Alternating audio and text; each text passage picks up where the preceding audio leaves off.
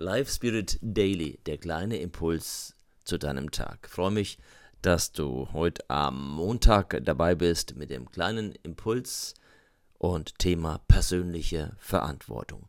Ja, wir sind immer verantwortlich, ob wir wollen oder nicht, für alles, was wir tun, denken, wie wir uns verhalten, was in unserem Leben durch uns passiert. Verantwortung heißt ja Antwort geben. Wir geben immer Antwort. Watzlawick formulierte so, wir können nicht, nicht kommunizieren. Also, wir kommunizieren immer. Auch wenn wir nichts sagen oder nichts tun, ist das ein Statement. Das ist eine Aussage. Also, du wirst sicher schon Erfahrungen gemacht haben, wo jemand dich nur anschaut, der Blick, der sagt mehr als tausend Worte oder wenn Blicke töten können, auch das kennst du.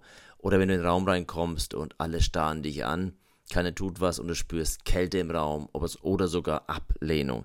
Also, wir geben immer Antwort mit dem, wie wir passiv sind oder aktiv sind. Wir können uns diesem Thema und dieser Eigenschaft einfach nicht entziehen. Und wenn du in den Spiegel schaust, dann heißt es für dich, du musst vor allem einem Menschen Antwort geben in deinem Leben und das bist du selbst. Es gibt einen schönen Satz, der heißt, die meisten Menschen kommen vor lauter Dringlichkeiten nicht zum wirklich Wichtigen. Das erlebe ich oft bei Menschen, die ja sich auf den Weg zum Sterben machen und dann nochmal ihr Leben reflektieren. Und ich werde diesen Opa nie vergessen, der zu mir sagte, wenn ich nochmal könnte, dann würde ich.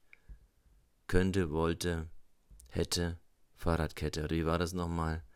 Ja, das geht nicht mehr. Zeit ist das Gut, das nicht wieder beschaffbar ist. Umso mehr die wertvolle Dimension jedes einzelnen Tages, dass wir den so gestalten, wie wir es gerne hätten, dass wir am Ende diesen Tag gelebt haben wollten. also denk dein Leben von hinten her. Wie will ich eines Tages, wenn das passiert, gelebt haben?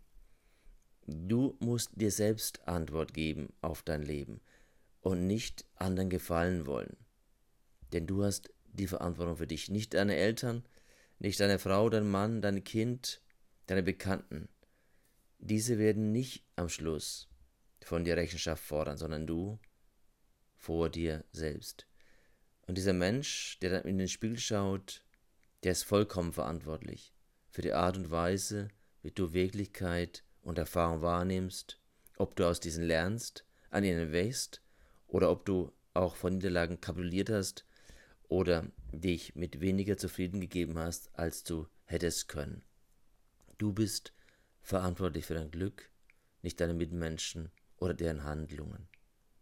Andere Menschen mögen dich für kompetent oder charmant halten, doch letztendlich zählt nicht die Maske, die du nach außen getragen hast, sondern ob du den Menschen, den du im Spiegel siehst, auch offen und ehrlich im Spiegel betrachten kannst und ihn lieben gelernt hast. Im Grunde ist es unwichtig, ob andere Menschen mehr oder weniger erreichen, als du es tust. Also vergleich dich nicht in deinem einzigartigen, einmaligen Leben mit anderen Menschen. Es wird immer mehr, es wird immer mehr Menschen geben, die mehr haben als du und auch mehr Menschen, die weniger haben als du. Das ist nicht entscheidend, denn alles Äußere wirst du sowieso hinter dir lassen. Und wenn du es dann nicht geschafft hast, den Menschen im Spiegel zu deinem besten Freund zu machen, wird viel Schönes in deinem Leben an dir vorbeigezogen sein. Allen anderen Menschen gegenüber kannst du dich verstellen, einen Schein erwecken. Allein bei einem wird dir dies nicht gelingen, bei dir selbst. Und es gibt diesen Satz, und wenn du die ganze Welt gewöhnest, oder wenn du alle Menschen von dir faszinierst, wenn du an deiner Seele, an dir selbst Schaden leidest, was nützt dir das alles? Also, verschwende nicht dein Leben mit einer Scheinwelt, sondern nimm dich an und sei du selbst, entdecke dich, entfalte dich, mach das Beste aus deinem Selbst, aus deiner Persönlichkeit. Du bist auf dieser Welt, um dich zu entfalten, um das Leben zu genießen.